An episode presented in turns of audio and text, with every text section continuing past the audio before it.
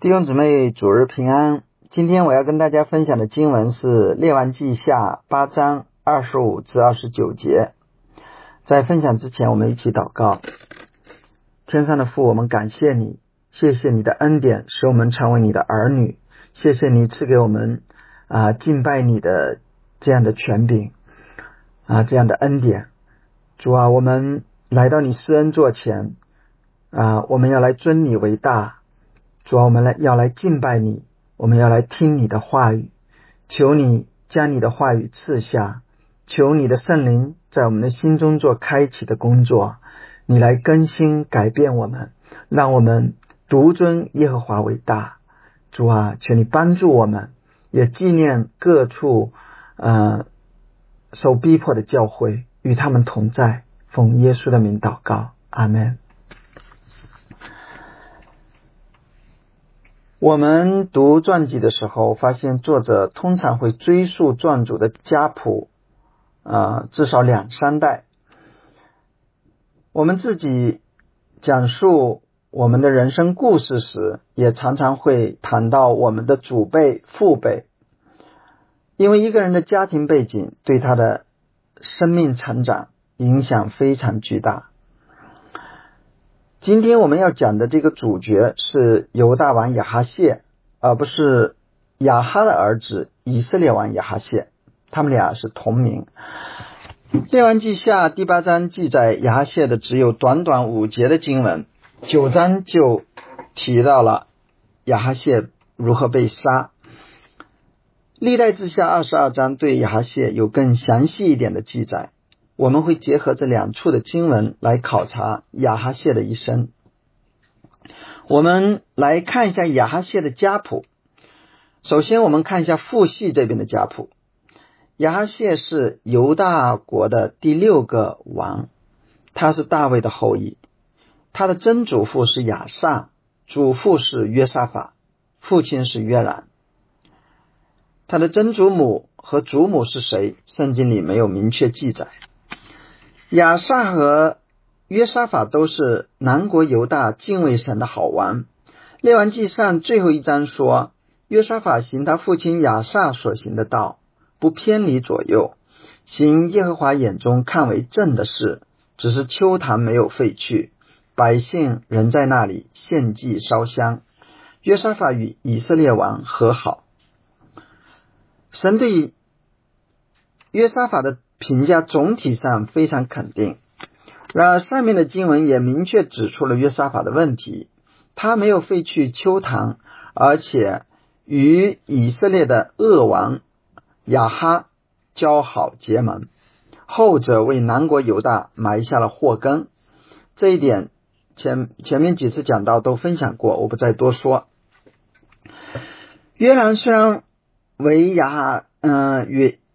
约兰虽然为约沙法的儿子，却没有效法他曾祖父亚萨和祖父约沙法行耶和华眼中看为正的事，他却行以色列诸王所行的，与亚哈家一样，因为他娶了亚哈的女儿为妻，行耶和华眼中看为恶的事。约兰使犹大人和耶路撒冷的居民行邪淫，这里所谓的邪淫。主要指的是被盗去敬拜侍奉偶像。不仅如此，他为了保住王位，甚至把他几个比他更好的兄弟都杀了。列王记下和历代志下都指出，约兰行以色列诸王的道，是因为他娶了亚哈的女儿为妻，受他妻子亚塔利亚的影响。约兰最终受到上帝的审判，长子坠落而死。他只留下了一个儿子亚哈谢，其他的儿子都被跟随阿拉伯人来攻营的军兵杀了。然后我们再来看一看亚哈谢母系这边的家谱。亚哈谢的外曾祖父是暗利，外祖父是亚哈。这两个都是北国以色列有名的恶王，按例行耶和华眼中看为恶的事，比他以前的列王作恶更甚。而暗利的儿子亚哈比他爹暗利还要恶，他犯了尼巴的儿子耶罗伯安所犯的罪，叫以色列人不要去耶路撒冷敬拜神，而是去敬拜金牛犊。不但如此，他为了政治目的与腓尼基人联姻，娶了腓尼基人呃西顿王叶巴利的女儿。耶喜别为妻，去侍奉敬拜巴利。耶喜别就是亚哈谢的外祖母。耶喜别是个臭名昭著、阴险狠毒的妇人。她从西顿将巴利和亚斯他路崇拜引入以色列国，使亚哈和以色列全民都跟从他行邪淫、拜偶像。巴利和亚斯他路的崇拜仪式。非常邪淫。当整个以色列陷入偶像崇拜之中的时候，神为自己留下了七千人未曾向巴利屈膝。耶喜别非常憎恶他们，用刀杀耶和华的先知。著名的先知以利亚在加密山上呃征战得胜之后，也被他所追杀。耶喜别非常血腥残忍。出恶谋，害了一人拿伯，帮亚哈夺得了拿伯的葡萄园。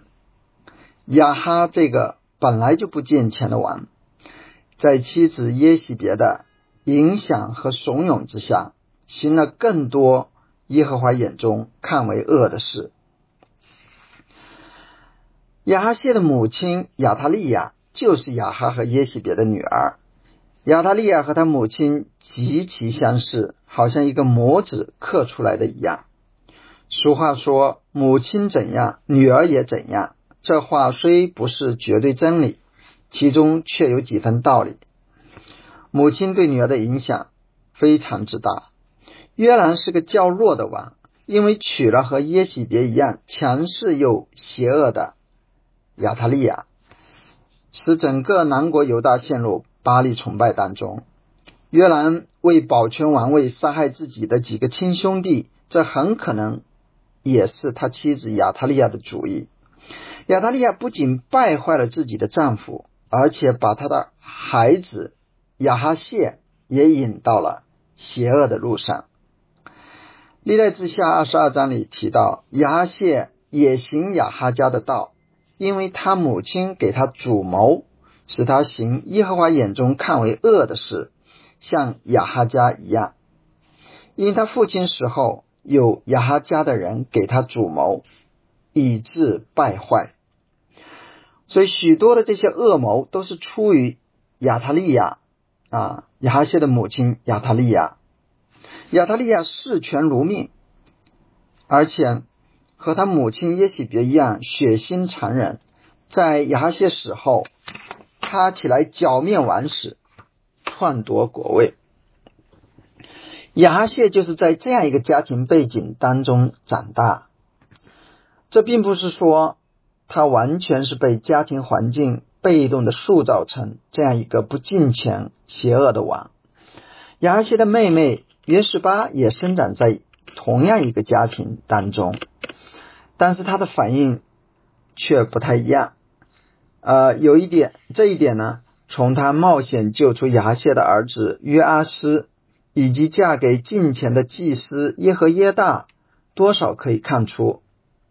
当然，我相信这是出于神特别的恩典，为了保守大卫家不知断了后裔，为了呃应验神自己的应许，啊，保守他的现实。而牙谢对于家庭环境的反应呢？则是效法，圣经上说他效法亚哈家行耶和华眼中看为恶的事，与亚哈家一样，因为他是亚哈家的女婿，他是亚哈家的女婿，那就意味着亚哈也娶了啊，亚哈谢也娶了亚哈的儿子约兰的女儿啊。有人认为译为女婿的这个希伯来词未必指女婿。而是指因着联姻而建立起来的任何关系。不管怎么样，他与亚哈家关系密切，仿佛成了亚哈家的一员。他所行的是亚哈家的道。亚哈谢亚哈谢二十二岁登基，他同亚哈的儿子约兰，就是他的舅舅，通往激烈的拉莫去，与约兰亚兰王哈谢征战。约兰受伤后去耶列斯疗伤，亚哈谢去看望，结果被耶户所杀。这完全是出于耶和华。从亚哈、耶喜别到约兰、亚塔利亚，再到亚哈谢，他们都陷在偶像崇拜的最终，受到了当得的审判。约沙法与以色列王亚哈交好所埋下的祸根，在后两代结出了恶果。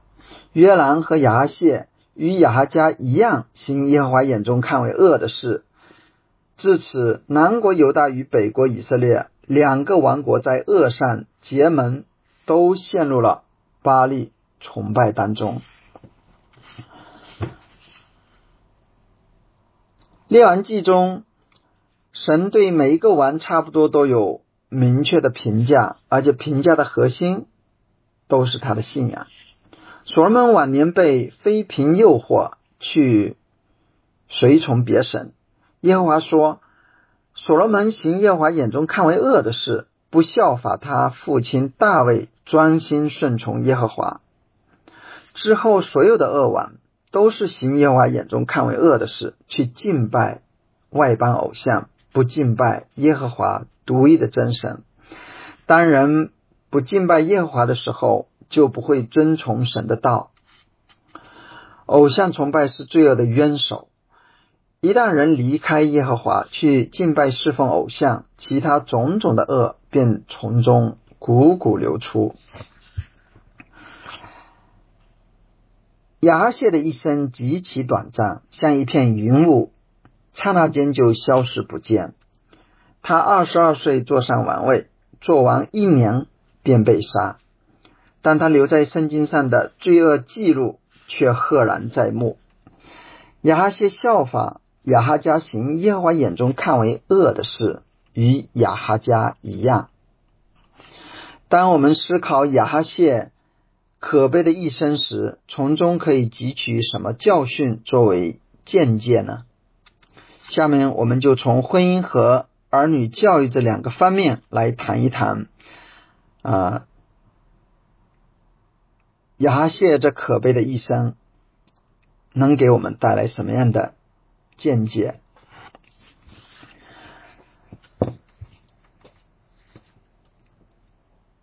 第一个方面就是与谁结婚关系重大。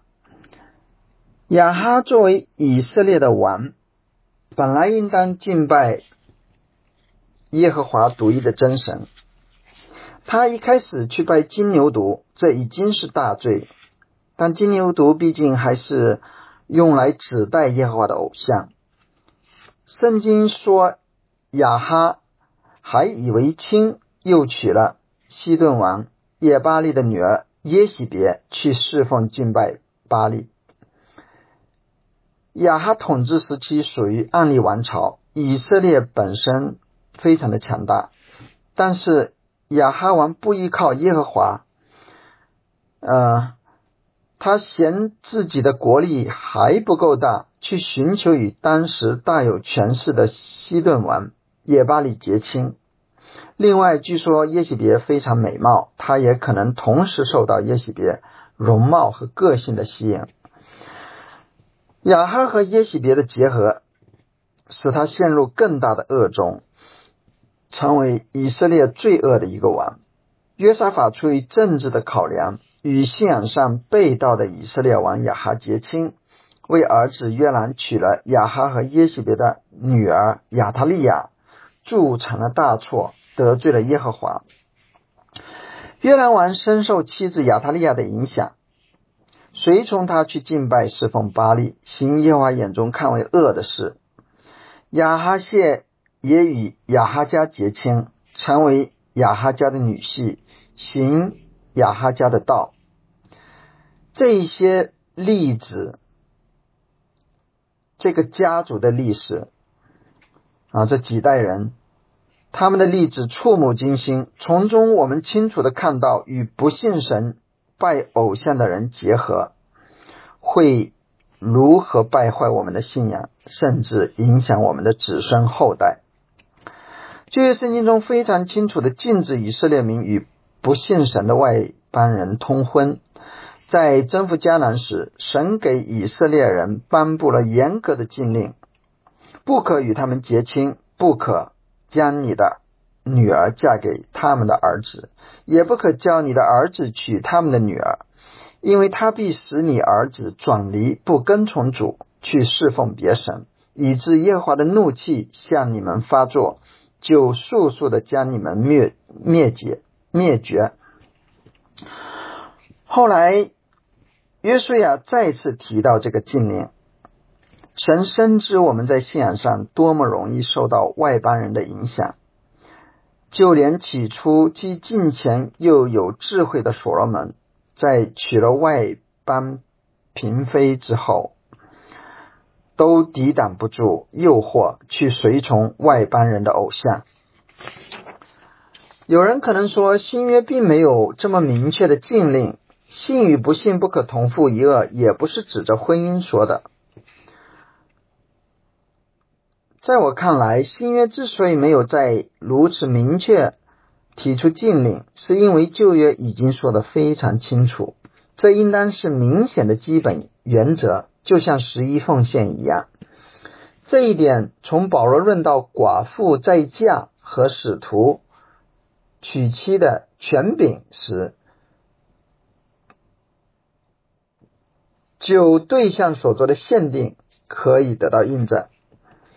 保罗说，丈夫活着的时候，妻子是被约束的；丈夫若死了，妻子就可以自由随意再嫁，只是要嫁。这在主里面的人，保罗说寡妇可以再嫁，但限定要嫁信主的人。啊，保罗提到自己其实也有权柄可以娶妻，他这么说的：难道我们没有权柄娶信主的姊妹为妻，带着一同往来，仿佛其余的使徒和主的弟兄并基法一样吗？保罗再次提到使徒的权利时，说他们可以娶妻，但特意加了限定，要娶信主的姐妹为妻。寡妇如此，使徒如此，其他人便可以例外吗？因此，在与谁结婚的问题上，首要的原则是与信主的人结婚，这是婚姻选择的底线。当这个底线被突破时，其他很多问题便接踵而至。有位弟兄与不信主的女孩谈恋爱，甚至未婚同居。在今天的文化中，对于不信主的女孩来说，未婚同居是很正常的事情。我跟弟兄谈到了这个问题，他也承认，呃，未婚同居是罪。但当我提出应该悔改。终止同居时，弟兄就不再回复我了。我猜想，他要跟那个女孩提出来，女孩可能完全无法理解。他若坚持，有可能便失去了这个女女孩。为了维持两人的关系，他慢慢的远离教会，远离神。这是个活生生的例子。其实，与不信的人结婚而远离神的情况。比比皆是。虽然我们也看到一些不信主的配偶后来信了主，但这是神特别的怜悯，我们不可因此去试探神。今天许多未婚的弟兄姊妹啊，的确承受了极大的压力。随着年龄的增长，结婚的希望变得越来越渺茫。我们心里可能难免。会问主啊，还要等到几时呢？你为什么不预备呢？这些困扰非常真实，压力也非常的真实。我们不明白为什么，特别是我们看到其实教会有有不少挺好的姊妹，她们至今仍不能进入婚姻。我们的确不知道为什么，好像也祷告了很长时间，神也没有成就。让我们继续为他们祷告。呃，首先求神赐给他们这样的心智，即便一辈子单身，也不与不幸的人结婚，以致远离神。其次，求主怜悯、顾念，早日赐给他们人生的伴侣，使他们也能得着敬虔的家庭。但主的意念高过我们的意念。倘若他最终还是没有给一些人预备，求主啊，让求主自己成为他们的喜乐和满足。第二个方面是父母对儿女生命的影响非常的深远。我们在选择配偶的时候，其实已经同时为孩子选择了父母或呃父亲或母亲。亚哈娶了耶喜别，耶喜别把女儿亚塔利亚培养成了跟自己一样阴狠恶毒的女人。约兰娶了亚塔利亚，亚塔利亚又将他的儿子亚哈谢塑造成一个恶王。这是父母影响儿女生命最坏的榜样。成为父母之后，我们身上担负着沉甸甸的使命和责任，因为神将产业赐给我们，将孩子托付我们，是要让我们培养敬虔的后裔。诚如施布真所说，父母是神使用来拯救孩子的最自然代理人。神透过父母将真理教导孩子，用敬虔的生命来影响孩子，并以祷告来求神拯救孩子。这是神在我们孩子身上工作再自然不过的方式。因此，在养育孩子的问题上，帮助孩子认识神，使他们敬拜侍奉独一真神，这是教育的第一要义。教养孩子，使他走单行的道，就是到老他也不偏离。那单行的道就是主的道。在生命记中，神明确指示以色列啊，你要听耶和华我们神是独一的主，你要尽心、尽性、尽力爱耶和华你的神。我今日所吩咐你的话，都要记在心上。也要殷勤教训你的儿女，无论他坐在家里、行在路上、躺下起来，都要谈论；也要系在手上为记号，戴在额上为经文，又要写在你房屋的门框上，并你的城门上。新约圣经也教导我们要照着主的教训和警戒养育孩子。今天很多父母都在为孩子。是要送到基督教学校、世俗呃私立学校还是公立学校而纠结。基督教学校大多刚刚起步，有的虽然理念不错，但师资和条件都不够理想。私立学校虽然没有政治洗脑，教学条件也不错，甚至有的还有圣经课，老师大多也是基督徒，但整个教育并不是基督教的。只是在世俗教育中加添了一点基督教的元素。公立教育的教学中充满了无神论的思想和世俗化的价值观。在这种情况下，我们怎么选择学校？我们首先要问：当我们为孩子选择学校的时候，我们内心深处首要的关切是什么？我们真正的考量是什么？我们暂且不谈，呃，是不是必须选择基督教教育这个比较有争议的话题？如果你选择了公立学校，你心里对孩子的信仰教育会有什么具体的考量和安排？你会有足够的时间在家里对他进行信仰教育吗？如果如果你把孩子送到基督教学校，你是把他的信仰都交给了学校吗？你会不会在他学习之余，怕他学科不够优秀，把课余的时间都用来给孩子报班补习呢？我们究竟把孩子信仰的生命放在什么位置上？如果我们在教育的这个核心问题上不清晰，我们对孩子整个教育缺乏，就缺乏那个那块真正的基石。我们在上面无论怎么建造，都好像在沙土上建造，是靠不住的。如果父母是神使用来拯救孩子的最自然代理人，那我们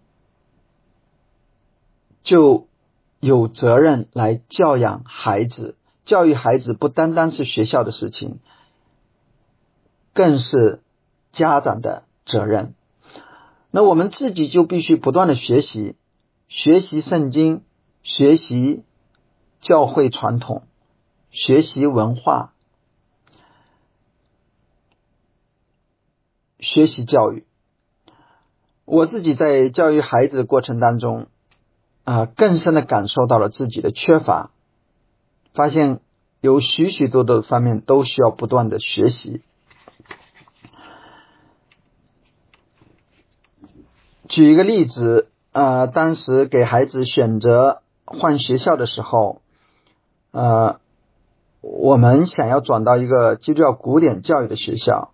我就需要花不少的时间去了解基督教古典教育是什么，然后做出这个决定。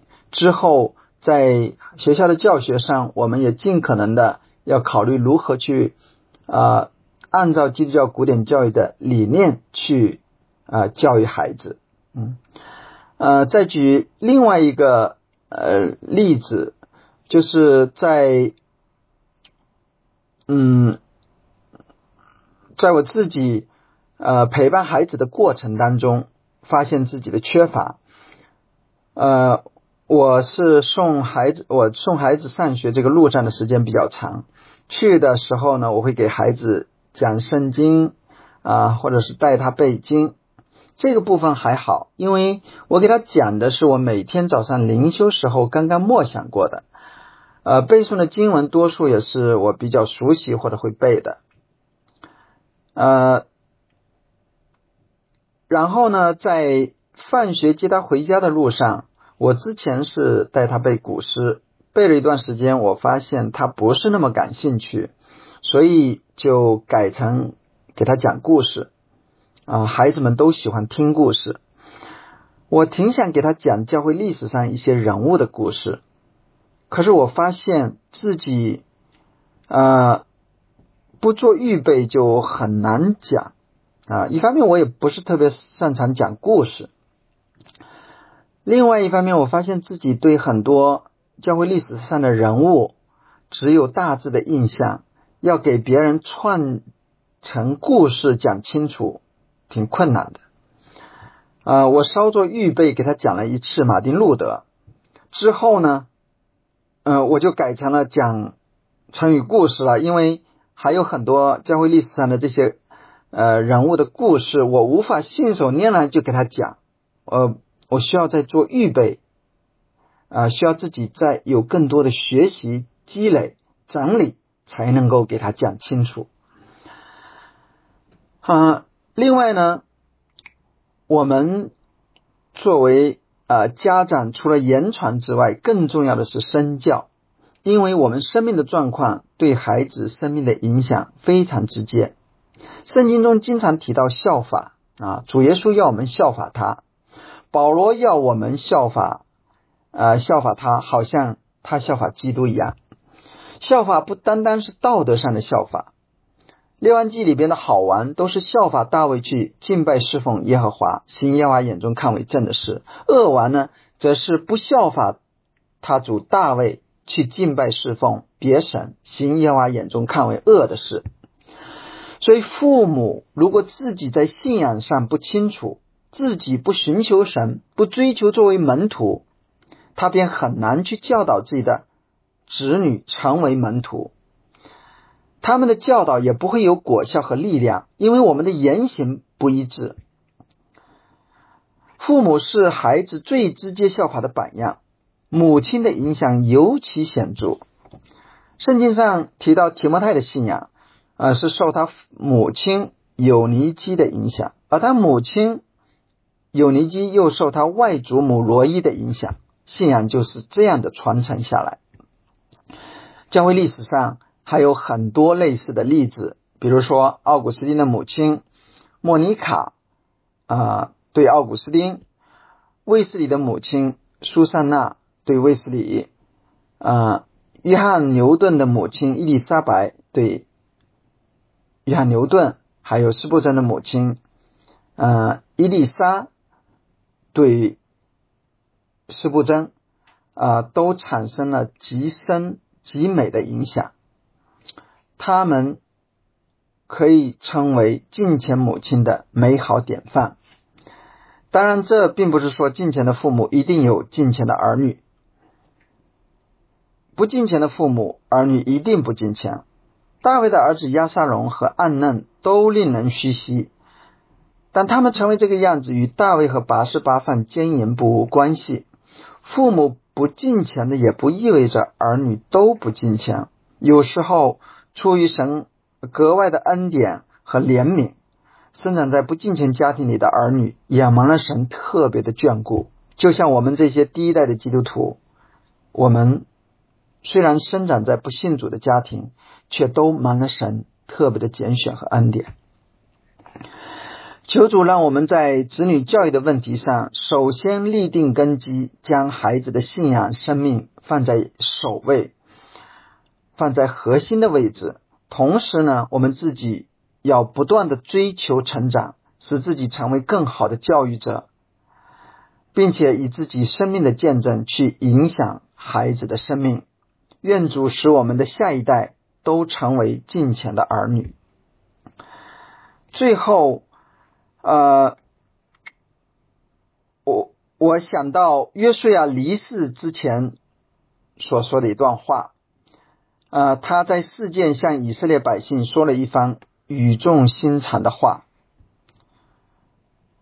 他说：“现在你们要敬畏耶和华。”诚心实意的侍奉他，将你们列祖在大河那边和埃及所侍奉的神除掉，去侍奉耶和华。若是你们以侍奉耶和华为不好，今日就可以选择所要侍奉的，是你们列祖在大河那边所侍奉的神呢？是你们所住这地的亚摩利人的神呢？至于我和我家，我们必定侍奉耶和华。至于我和我家，我们必定侍奉耶和华。这句话是建立基督徒家庭的目标。不管是在婚姻的选择上，还是在儿女的教育上，愿我们都以此为我们的准则，为我们的目标。好，我们一同低头祷告。神啊，我们。要敬畏你，求你赦免我们没有尊你为大的罪，求你赐给我们敬畏你的心，求你为我们建立敬虔的家庭，求你让我们选择配偶的时候选择那敬虔的，求你使我们的后裔。成为敬拜侍奉你的人，愿你的名在我们中中间被称颂，得着单得的荣耀。我们感谢你，祷告奉耶稣的名，阿门。